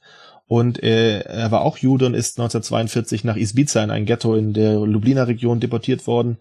Und ja, da gibt's eigentlich eine ganze ähm, Reihe von, von Spielern. Ein weiterer Spieler von Rapid ist nach Auschwitz gekommen und so. Das ist wirklich, ähm, der österreichische Fußball hat dort eine ganz, ganz spannende Bandbreite an Biografien, die sich zu entdecken lohnt und ja, man könnte es eigentlich so eine so ein Heft nur für nur für äh, österreichische Spieler auch machen. Ähm, und wir hoffen, dass wir dort auch in der nächsten Zeit ein bisschen mehr Aktivitäten starten können. Das ist gerade in der Vorbereitung, dass wir, dass wir hoffen, dass wir auch ähm, vor allen Dingen mit den Wiener Vereinen äh, Bildungs- und Erinnerungsprojekte starten können, die sich eben diesen Spuren verfolgten, ermordeten jüdischer Mitglieder, Funktionäre, Vereine, der Vereine einfach auch ähm, auch widmen können, weil das ist so elementar der Beitrag dieser dieser Funktionäre, dieser Menschen, Sportler für die Vereine, dass das ähm, braucht einfach einen einen, äh, einen festen Platz in der Vereinsgeschichte. Hat es auch natürlich schon äh, im, im gewissen Sinne, aber das muss eigentlich weiter ausgebaut werden. Das muss auch gerade mit Blick auf gegenwärtigen Antisemitismus, finde ich, einen Gegenwartsbezug bekommen. Definitiv. Da sei euch empfohlen, es gibt über die Rapid und auch über die Austria gibt es jeweils Bücher zum Fußball in der Hakenkreuzreihe. Und auch bei der Vienna gibt es aktuell Recherchen. Da könnt ihr die letzte Folge eines Vienna Podcasts hören. Den werde ich euch auch in die Shownotes setzen, wo der, der Vereinshistoriker Alexander Juraske sich auf Spurensuche macht und dann auch ein bisschen über seine Archivarbeit erzählt und das, was er da bisher herausfinden konnte in Pandemiezeiten. Da wird noch einiges mehr kommen. Zu dem Norbert Lopper habe ich trotzdem noch eine Frage, weil da gibt es ein Dokument in diesem Büchlein. Das ist das Dokument 2, seid ihr gleich dazu gesagt. Das ist ein Antrag, also ein Auszug aus einem Antrag von Norbert Lopper auf Unterstützung durch die IRO. Erstens würde mich interessieren, was ist die IRO? Ich vermute, da geht es darum, dass er wahrscheinlich Anerkennung dafür haben wollte, ne? was ihm da passiert ist. Ähm, genau, also ähm, ich muss mal ganz kurz eben das hier aufschlagen. Hm, kein Thema. In der, in der Zwischenzeit kann ich euch schon mal verraten, wenn euch diese Themen interessieren, dann kann ich euch versprechen, es wird noch mehr geben. Das aktuelle Zeitspielmagazin zum Beispiel hat eine Ausgabe über jüdischen Fußball. Dazu wird demnächst dann auch Juval Rubovic, ein Historiker Fußball, also ein Historiker, Fußballhistoriker kann man auch sagen, der die Geschichte des SB Koch bei Leipzig zum Beispiel aufgearbeitet hat, wird hier zu Gast sein mit Hardy Grüne. Und weitere Folgen in der Richtung sind schon in der Planung und werden dann demnächst stattfinden. So, ja, ich habe die Seite aufgeschlagen. Wunderbar. Genau, also die, das ist so ein bisschen das, ähm, finde ich, das Besondere an, an, der, an dem Material hier, dass man eben wirklich auch was lernt über historische Zusammenhänge nach der äh, Verfolgung und auch über Dokumente. Und was wir hier eben drin haben, ist das Dokument der IAO, das ist die International Refugee Organization. Und die hat eben in den DP-Camps äh, und dort, wo sich eben die Überlebenden zusammengefunden haben, also die Displaced Persons, zusammengefunden haben, ja, diese Zertifikate ausgestellt und eben bestätigt, dass man diesen Status des Überlebenden hat und dort werden eben die ersten Daten quasi gesammelt, unmittelbar in den Jahren nach dem Krieg. Dieses Dokument ist ja von 1951, wo er sich dann eben, wo er äh, um Unterstützung bittet von der, von dieser Hilfsorganisation ja, da lässt sich einfach auch, also zum Beispiel alleine äh, unten aufgelistet die Verfolgungsgeschichte, die er ja da ganz minutiös über die Jahre von 32 beginnend in Österreich 47 bis 51 dann in Wien sozusagen aufschreibt, wo ist er überall gewesen. Alleine das ähm, spricht eigentlich schon für sich. Das ja wirkt einfach nochmal anders, wenn man das auf so einem historischen Dokument sieht, ähm, wie er dort verfolgt äh, wurde, wie er auch notiert, dass seine Frau Rebecca in Auschwitz ermordet wurde. Ähm, das sind so eben so Dokumente, die dazugehören. Als letzter Punkt, wenn wir sagen, wir wollen nicht nur auf die Verfolgung, sondern auch auf die Geschichte, auf das Leben der Menschen davor schauen, dann gilt es genauso auf die Zeit danach zu schauen. Bei den Überlebenden mit was hatten sie eigentlich zu kämpfen, als sie diese Lager überlebt hatten, zurückkamen? Was ist ihnen da widerfahren? Wie konnten sie sich ihr neues Leben organisieren und aufbauen? Das sind ja unglaublich spannende Fragen. Wie gesagt, das, das Dokument der Suche nach Julius Hirsch ist ja genauso eins aus der Nachkriegszeit. Und ähm, über diesen äh, E-Guide äh, der Arolsen Archives kann man eben dann auch sehr genau lernen und äh, Informationen darüber bekommen, um was für ein Dokument es sich eigentlich handelt. Also wie kann ich so ein Dokument lesen, worauf muss ich achten und was, äh, was ist der Kontext dieser, dieser Dokumentengruppe. Und er schreibt ja auf der, also das geht ja dann auf der, ist ja eine Doppelseite, er schreibt dann ja sozusagen da selber seine Verfolgungsgeschichte auf 1951 und das ist eben ja ein, ein sehr, sehr interessantes äh, Dokument, was, was für sich einfach auch spricht. Weiß man, ob er am Ende da irgendwie Unterstützung bekommen hat? Ähm, da gehe ich von aus, ich weiß es allerdings aktuell wirklich nicht. Das müsste ich noch mal, müsste man nochmal nachgucken. Dann gibt's das Beispiel Czestmir Wispalek. Wispalek, ja. Genau, das ist jetzt ein tschechisches Beispiel, ne? Genau, der war, äh, der war tschechischer Fußballspieler und ist uns auch so untergekommen, überwiegend vor allen Dingen, weil wir eben dann diese Dokumente über ihn hatten aus der Zeit in Dachau, wo er inhaftiert war. Und ähm, über ihn findet sich auch relativ wenig Informationen ähm, zu seiner fußballerischen Karriere. Auch die äh, Umstände seiner Verhaftung sind relativ unklar, weil das, was wir gefunden haben, war eben, dass er beim Versuch, die Grenze zu übertreten zwischen dem Protektorat Böhmen und Mähren und der Slowakei, um offenbar an einem Fußballspiel teilzunehmen, ähm, ist, hat er illegal die Grenze versucht zu überqueren und ist verhaftet worden und ist nach Dachau gekommen. Fanden wir einfach auch ein super spannendes Beispiel dafür, um nochmal deutlich zu machen, wie willkürlich auch Verhaftungen stattgefunden haben. Und ja, über verfolgten Gruppen jenseits der, der politisch oder eben vor allen Dingen auch der jüdischen Verfolgten in Europa ist ja auch manchmal nicht so viel bekannt. Und wir fanden das einfach ein sehr, sehr spannendes Dokument. Und wenn man sich dann damit weiter beschäftigt, dann lernt man eben, dass Tschechen eine relativ große Häftlingsgruppe waren im Konzentrationslager Dachau. Und ja, so kommt man sich dem Ganzen ähm, einfach nochmal so einem ganz mehr oder weniger unbekannten Person dann äh, nochmal näher. Er hat ja dann noch weiter äh, nach dem Krieg auch ähm, gespielt äh, und war Trainer bis in die 70er Jahre in Italien. Vielleicht würde man in Italien auch noch ein bisschen mehr über ihn rausfinden. Aber ähm, da haben wir auch nicht so in die Tiefe jetzt recherchiert. Ne? Also das, das Ding, der Fokus lag vor allen Dingen eben auch auf den, auf äh, ja dem, was, was wir sozusagen rund um die Verfolgung erzählen können. Und ähm, es bietet jeder dieser einzelnen Biografien auch immer in dem, äh, in diesen Arbeitsaufträgen den Hinweis, schaut doch einfach nochmal selber nach, was ihr noch über diesen Menschen rausfinden könnt. Also wir haben nie alles aufgeschrieben, was man da vielleicht im Internet noch findet. Was ich eine sehr spannende Biografie fand, ist die von Anthony Lyko. Und zwar aus dem Grunde, dass ich bin ja in der DDR zur Schule gegangen, also zumindest den größten Teil meiner Schulzeit habe ich noch in der DDR im Schulunterricht verbracht. Und die jüdische Geschichte ist da immer eine reine Opfergeschichte. Also die waren immer wehrlos scheinbar und ja, die haben sich irgendwie nie gewehrt. So gefühlt hat man das so gelernt. Und das ist zum Beispiel eine Biografie, die ja genau zeigt, da gab es dann durchaus auch Menschen, die im Widerstand aktiv waren. Wie, wie seid ihr auf den gekommen? Ja, äh, da muss ich ganz kurz einhaken. Also Anthony Ryko war nicht Jude, sondern er war polnischer Widerstandskämpfer, nicht jüdischer polnischer Widerstandskämpfer. Mhm. Ähm, aber an sich, äh, das ändert natürlich nichts daran, dass du total recht hast, dass diese Perspektive sehr stark immer ist und ähm, natürlich das Gegenteil der Fall war. Jüdischer Widerstand gab es im ganzen besetzten Europa seine Biografie, äh, er ist doch relativ bekannt. Er war ja auch polnischer äh, Nationalspieler und er war äh, sehr, sehr wichtiger Spieler für Wisła Kraków.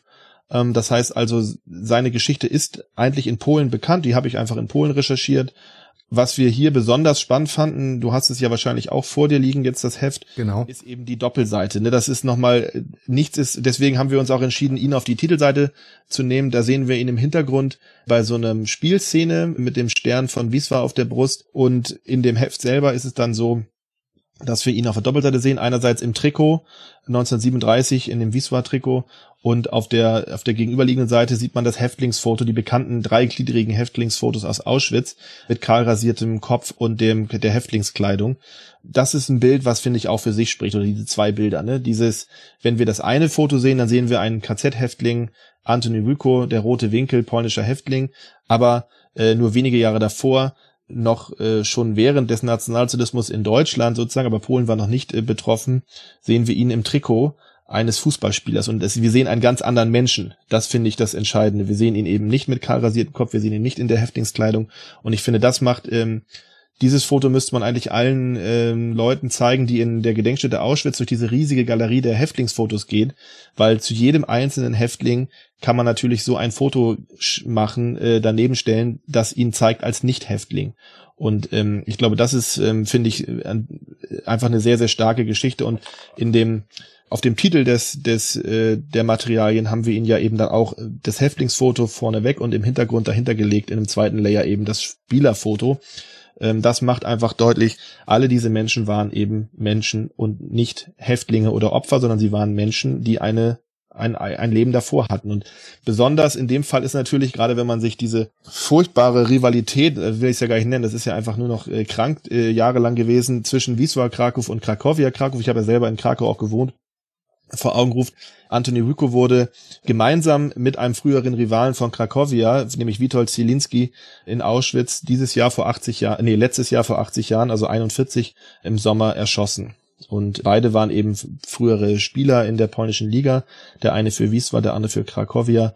Und beide werden am gleichen Tag vermutlich im Rahmen einer Vergeltungstat sozusagen dann äh, hingerichtet und ermordet.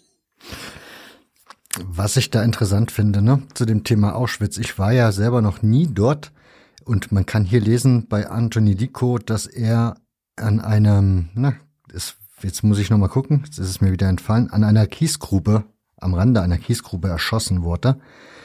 Und dann gibt's ja zum Beispiel die, SS-Auschwitz-Mannschaft, die da irgendwie neben den Öfen sozusagen Fußball gespielt hat, also neben dem Lager Fußball gespielt hat. Das sind alles so Orte, von denen ich mich frage, also das würde ich mir gerne auch mal ein Bild von machen. Gäbe es denn für mich die Möglichkeit, mich irgendwo so eine Reisegruppe anzuschließen, die ihr da leitet, führt, organisiert? Also das gibt es generell also fragst du jetzt für dich persönlich oder fragst ich, du jetzt für alle Hörerinnen? Nö, ich, also ich vermute jetzt, dass man da ja auch ein bisschen aufpassen muss. Da kommt ja noch die Vereinsfußballzugehörigkeit dazu etc. pp. Klar, sollte natürlich nicht das Ding sein, ist es aber manchmal ja. Also ich, in dem Fall spreche ich jetzt einfach mal für mich persönlich. Also es ist halt generell so, dass jetzt, wenn ich jetzt über die Borussia Dortmund Projekte spreche, dann äh, sagen kann, das ist schon für Fans von Borussia Dortmund äh, mhm. gedacht. Und wir müssen ja auch dort schon im, also ich sag mal so eine Größenordnung, wir haben äh, zwischen, wir haben so ungefähr 35 Plätze jedes Jahr, wenn wir in die Gedenkstätte Auschwitz fahren und wir haben ungefähr 120 Anmeldungen. Echt, ist die Nachfrage so groß? Genau, die ist sehr groß äh, und die ist auch ungebrochen über die Jahre gewesen, die ist eher noch größer geworden. Das heißt also, das ist eh schon immer schwierig. Das, heißt, es ist eigentlich eben wirklich nicht offen für, für äh, Fans anderer Mannschaften, weil es ja eben, äh, weil wir schon im Borussia Dortmund Kontext absagen müssen. Es fahren natürlich aber auch viele andere Vereine ähm, dorthin. Also wir sind ja nicht die Einzigen, die das machen, sondern es gibt ja regelmäßige Projekte. Ähm, keine Ahnung, ich mache es ja auch selber mit dem Fanladen St. Pauli, aber auch der FC Schalke, äh, Mainz 05, ähm, München, äh, beide Fanprojekte waren ja schon dort. Also das heißt, es gibt ja unterschiedlichste Initiativen ähm, und es wird auch mit Sicherheit nochmal wieder eine vereinsübergreifende Initiative geben, so wie wir das eben 2018 ähm, mit Julius Hirsch gemacht haben, mit seiner, äh, mit der Erinnerung an seinen Tod zum, zum 75. Jahrestag könnte ich mir vorstellen, dass wir zum Beispiel 2023 zum 80. Jahrestag des, äh, der Ermordung für Julius Hirsch auch nochmal eine vereinsübergreifende ähm, Gruppe zusammenstellen und dorthin fahren. Ähm, und da äh, bist du natürlich herzlich eingeladen, wenn du dich äh, da anschließen möchtest. Ähm, vielleicht machen wir dann auch nochmal einen speziellen Fokus auf die verschiedenen Biografien der Menschen, die in Auschwitz, der Fußballer, die in Auschwitz gestorben sind. Ist eine ganz gute Idee, die mir jetzt gerade gekommen ist. Ich denke, das machen wir. Wunderbar, ich bin dabei. Also Anfang März äh, 23 schon mal nichts vornehmen, dann werden wir auf irgendeine Art und Weise dahin fahren. Wunderbar, so machen wir das. da bin ich dabei. Marian Einbacher wäre noch eine Biografie, die ich sehr, sehr interessant finde. Ja, den haben wir ja sozusagen nur vorne drin im Text, ne? also in dem Einleitungstext, glaube ich. Na, es gibt auch hinten nachher nochmal eine Biografie. Also, er ist in dem Cluster mit, ja genau, er war auch, er ist auch in Auschwitz ermordet worden. Jetzt habe ich ihn wieder hier, genau. Genau. Warum habt ihr ihn zum Beispiel dran? Also er ist ja jetzt eigentlich, wenn ich das richtig sehe, ist er ja auch nur ein, also nur ein ist natürlich Bullshit, ein, also er ist Pole, aber er ist kein Jude, ne? Genau, also das war ja aber auch von vornherein unser Ziel. Ne? Wir wollten ähm, Menschen mit unterschiedlichsten Verfolgungsbiografien machen. Deswegen, also der der der der äh, Nikolaus Birz ist ja Kommunist gewesen. Ähm, der der Witzpalek ist ja auch äh, kein Jude, sondern ein tschechischer Bürger gewesen. Das heißt, mhm. es ging uns ja darum um die ganze Bandbreite an verfolgten Fußballern. Und diese diese vier ähm, polnischen oder diese drei polnischen Spieler, Kniola, Wulko und Einbacher haben wir genommen, weil wir eben über alle von allen dreien über äh, Dokumente aus dem Archiv Auschwitz beziehungsweise aus dem Arolsen Archives äh, verfügen, wo wir eben ja, also wir haben einfach nach Fußballern gesucht, die auch in Auschwitz ermordet worden sind und sind auf diese Biografien dann gestoßen. Eine Biografie, die ihr wahrscheinlich drin habt, weil sie eben dann auch nochmal eine, ja, regional eine andere ist, ist die von Ludwig Ludwig Sabakiewicz, nenne ich ihn. Sabakiewicz. Mhm. Sabakiewicz, okay. Weil er ist in Lemberg ist er scheinbar geboren und das ist ja auch noch mal eine andere Zeit, wie ich gelernt habe, ist das ja auch dann noch mal eine andere Region gewesen, ne? Also es ist heute ist es glaube ich Ukraine, gell? Heute ist es Lviv in der Ukraine, genau. Also auch das ist natürlich besonders in dieser Region unglaublich spannend zu sehen, wie sich dort auch Zugehörigkeiten verschoben haben in den, in den, äh, in den ersten Jahrzehnten des 20. Jahrhunderts. Also geboren ist er in der Tat noch in der Westukraine in Österreich-Ungarn mhm. und war dann in den 20er Jahren, äh, als dann die, als dann Ostgalizien zu, zu Polen gehörte, Spieler bei Pogon Lwów. Lwów war der polnische Name für, für Lemberg und war auch dort äh, dreimal polnischer Meister und ist dann über verschiedene Stationen dann auch ähm, deportiert worden. Er war ja auch äh, nicht Jude, sondern er war auch polnischer Nationalspieler, nicht jüdischer Nationalspieler und ist dann über auch eine sehr, sehr ähm, aussagekräftige, wie ich finde, sehr, sehr aussagekräftige Verfolgungsgeschichte, nämlich über äh, Lemberg nach Lublin, Majdanek, nach Auschwitz bis nach Natzweiler äh, verschleppt worden und dort dann kurz nach äh, Ankunft des Transportes, also nach über zweieinhalb, fast drei Jahren in deutschen Konzentrationslagern dann in Natzweiler ähm, verstorben. Mhm. Aber das ist auch einfach, finde ich, auch sehr, sehr wichtig zu sehen. Also ich finde wirklich diese, diese Vielzahl der polnischen Spieler ist wirklich ähm, sehr, sehr bedrückend und bedeutsam. Und es macht eben auch nochmal, ähm, es wirft nochmal, insgesamt werfen die Biografien. Wir haben jetzt sehr viele Bezüge zu Auschwitz und zu Westerbork drin. Das liegt eben daran, dass wir ja eben kein Lesebuch gemacht haben, sondern eben mit den Dokumenten auch was machen wollten. Aber insgesamt ähm, kann man über verschiedene Leute, wie jetzt auch die von mir genannten ähm, Funktionäre, Spieler von Rapid oder so, es geht uns auch immer darum, mal einen Blick zu werfen auf diese vielen unbekannten Orte äh, der NS-Verfolgung und des Holocaust. Es ist eben nicht immer nur Auschwitz, es sind eben ganz viele und bei so einem ähm, politisch Verfolgten wie hier ähm, finde ich das ungemein spannend, was dieser Mensch ähm, für eine Odyssee durch die deutschen Lager ähm, erleiden musste, um dann letztlich eben kurz vor Kriegsende 44 ähm, noch ähm, Ende 44 im, in Natzweiler zu sterben. Was Genau, ähm, das finde ich, also ich finde ja, wie gesagt, eh sehr spannend, diese Auswahl an Spielern, weil ihr halt so viele aus verschiedenen Ländern, wenn man so möchte, zusammengesucht habt. Einen, den ich noch sehr, sehr spannend finde, ist Erich Gottschalk, weil ich glaube, die Geschichte vom Tussak Hoher Bochum müsste irgendwann auch mal noch irgendwie endgültig aufgearbeitet werden. Immerhin jüdischer Fußballmeister. Und auch er ist ja umgekommen, aber er ist zum Beispiel auch in die Niederlande gegangen. Und das sind halt auch so Aspekte, da in dem Buch kommen die da natürlich an der Stelle dann auch, dafür ist das Buch dann halt auch nicht gedacht, da muss man dann halt wahrscheinlich dann auch selber recherchieren, warum die Niederlande zum Beispiel letzten Endes kein Zufluchtsort war oder zumindest kein sicherer Zufluchtsort war für Juden und Jüdinnen. Ja, also wir haben es ganz knapp gefasst ne, am Eingang. Das ist ja der, dieser äh, äh, Spieler Erich Gottschalk, der ist ja sozusagen Teil dieser Sammelbiografie von verschiedenen Spielern, die nach Westerbork gelangt sind. Und in dem kurzen Eilander-Text machen wir das so ein bisschen deutlich. Also das lag natürlich daran, er kam ja aus Westdeutschland und für viele, für viele Menschen in Westdeutschland war die Niederlande eines der ersten Länder, in dem die Menschen geflohen sind. Das ähm, bekannteste Beispiel ist ja Anne Frank sicherlich äh, aus deutscher Perspektive. Aber eben es sind wirklich aus vielen Städten Dutzende, hunderte Leute ähm, sind in die Niederlande geflohen. Wir haben das mal für ein paar äh, Städte recherchiert, alleine die, um mal so Menschen zu rauszufinden, die zum Beispiel in Sobibor ermordet worden sind, also über Westerbock nach Sobibor in das Lager deportiert worden sind. Das sind aus Dortmund über 140, aus Hamburg sind es über 100 Menschen. Das heißt, es war ein Hauptfluchtziel weil man 19, äh, weil man in den 30er Jahren natürlich nicht wusste, was passieren wird. Und als dann die Wehrmacht die Niederlande überfallen hat, kam, ging es eben nicht weiter und die Leute saßen dort fest und sind dann, äh, vielleicht waren sie erst noch im Versteck, ähm, aber sind dann später in allermeisten Fällen eben verhaftet worden und in das sogenannte polizeiliche Durchgangslager Westerbork gekommen.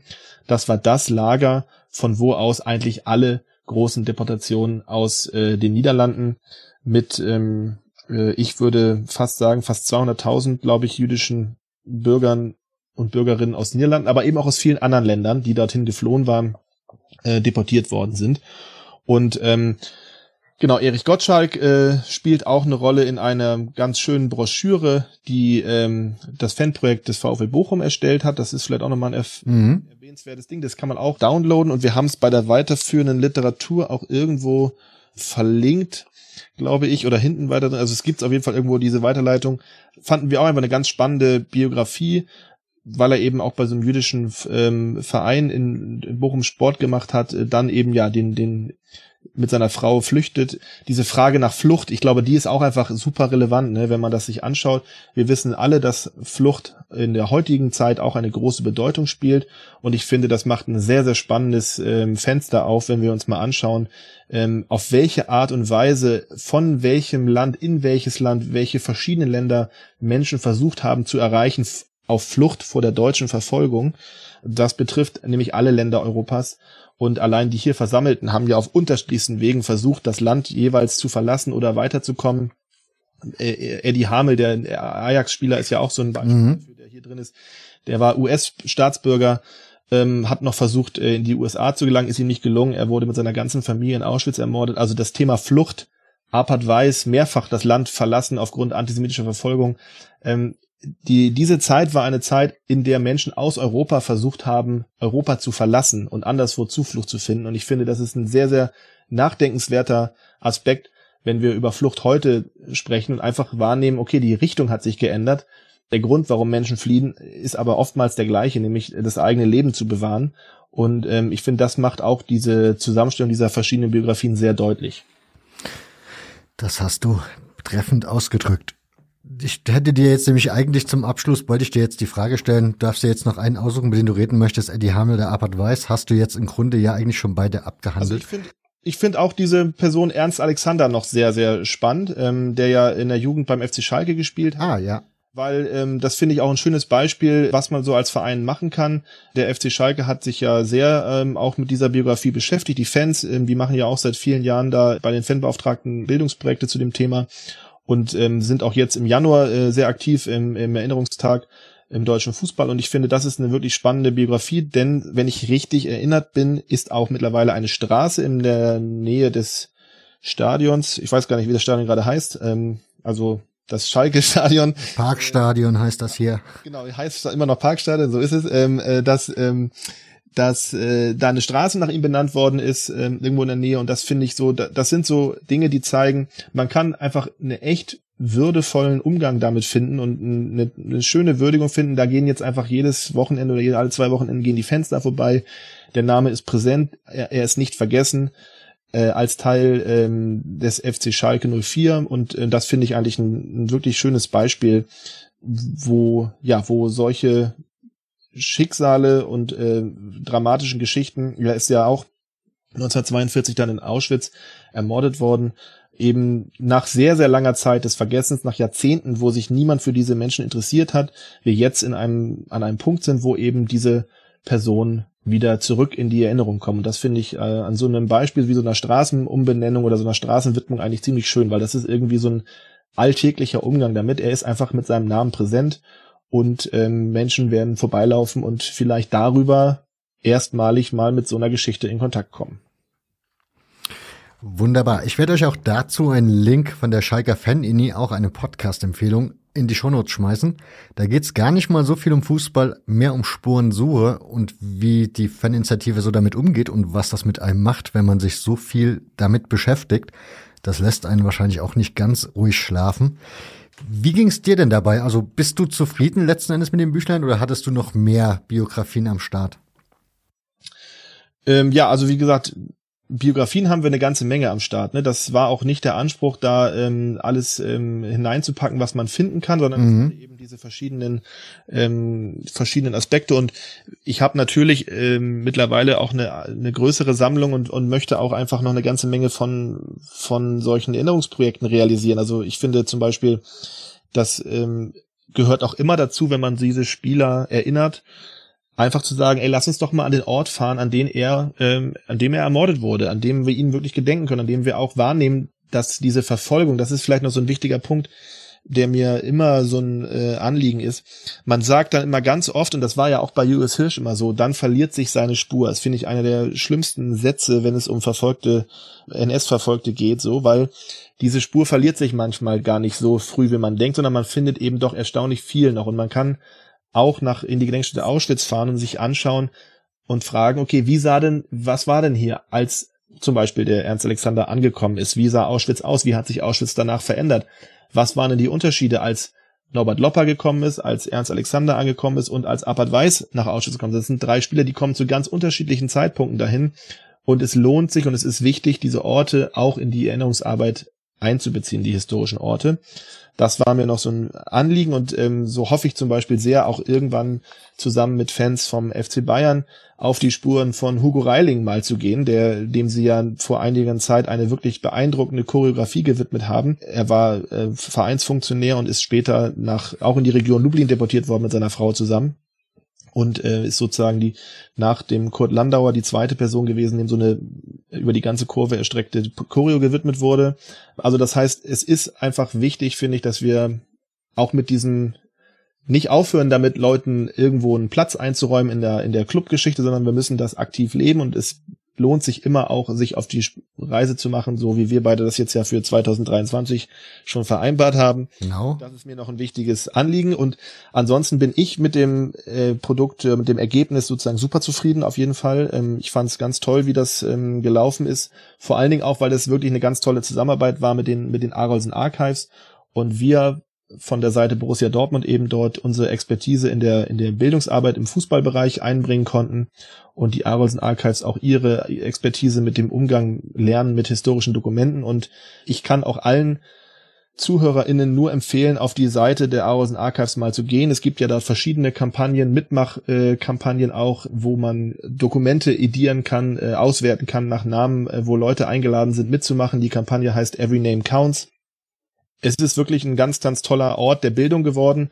Also ein ursprüngliches Archiv, jetzt zu einem Akteur der, der wirklich tollen Bildungsarbeit. Und äh, genau, möchte einfach auch an dieser Stelle, weil sie jetzt ja hier nicht mit repräsentiert sind, den Kolleginnen und Kollegen von Arosen Archives sehr herzlich danken für diese schöne Zusammenarbeit. Das ist schon fast ein schönes Schlusswort. Namentlich, muss man vielleicht sagen, namentlich vor allen Dingen Henning Borgrefe, der da unser direkter Gegenpart war, der einfach auch, ja, einen ganz großen Anteil an diesem, an diesem Buch äh, hat. Ich empfehle euch auch den Besuch auf der Arolsen Archivs und zwar, weil es da wunderschöne Bilder zu dem Archiv gibt. Und zwar kann man da sehen, wie da das Material zu dem Lager gefahren wird, also zu diesem Archiv. Da sieht man richtig LKW-Ladungen voll mit Holzkisten noch und nöcher. Also das ist unfassbar. Wenn man das mal in Bildern sieht, da kriegt man so eine ungefähre Vorstellung, was da so los sein muss. Und das ist ja auch dann letzten Endes nur ein LKW und wer weiß, wie viele LKWs da letzten Endes vorgefahren sind mit Holzkisten voll Material. Insofern gönnt euch mal diesen Ausflug. Ich mache euch auch diesen Link natürlich in die Show Notes.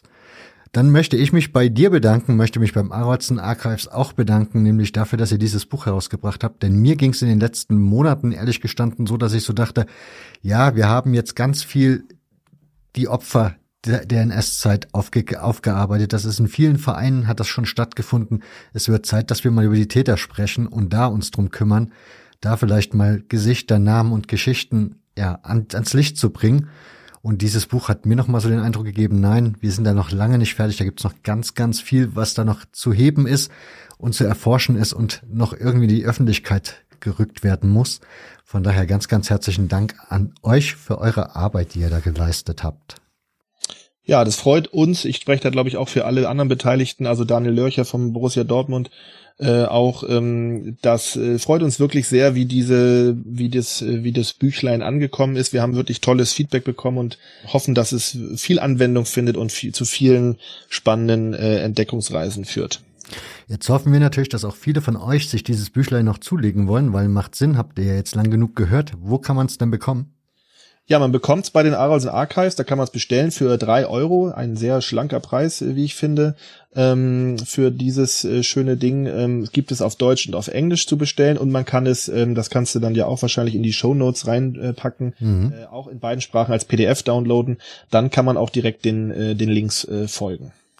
Das mache ich aber nur, weil Andreas das jetzt gesagt hat. Sonst hätte ich nämlich gesagt, das gibt's nicht als PDF. Bestellt's euch. wer also, wer, wer kann, sollte sich bitte dieses Buch bestellen, weil es ist wirklich, wirklich hochwertig und schön gemacht. Und drei Euro tut jetzt wirklich in der Regel niemanden weh. Von daher guckt, dass ihr euch das Buch bestellt. Man kann vielleicht noch dazu sagen, also wenn man das dann eben als Workshop wirklich machen will, man will was machen äh, mit der Karte, mit dem mit dem Zeitstrahl, man will so ein bisschen was machen. Dafür ist halt auch dieser PDF-Download gedacht, weil dann kann man sich's runterladen und kann da drin rumschnibbeln und kann auch diese Dokumente vielleicht ausschneiden, anordnen, ankleben ähm, oder so, ne? Da hat man Druck- und Kopiervorlagen und muss nicht eben in diesen schönen dicken farbigen Seiten rumschneiden. Das ist so ein bisschen auch die der Hintergrund für die für die PDF-Version, dass man es eben auch wirklich, wie man es möchte, sich zurechtschneiden kann und damit wirklich auch einen, eine Art Collage erstellen kann.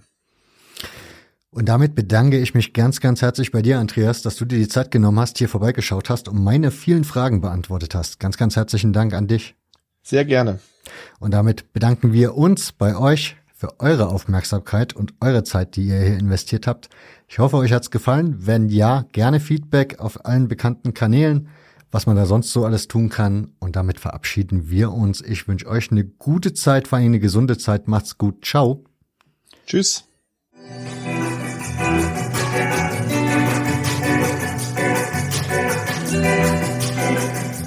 Und zum guten Schluss der Hinweis, wenn euch der Podcast gefällt, und ihr meine Arbeit unterstützen möchtet, dann schaut doch mal auf hörfehler.org. Da findet ihr alle Informationen, wie das geht. Ich würde mich sehr, sehr freuen, wenn wir gemeinsam dieses Projekt auf breitere Beine oder gesundere Beine gestellt bekommen. Insofern ganz, ganz herzlichen Dank an alle, die schon dabei sind und alle, die vielleicht jetzt darüber nachdenken, in Zukunft dabei zu sein. Ganz herzlichen Dank und nun wünsche ich euch noch einen schönen Morgen, Mittag, Abend, Nacht was immer jetzt bei euch ansteht.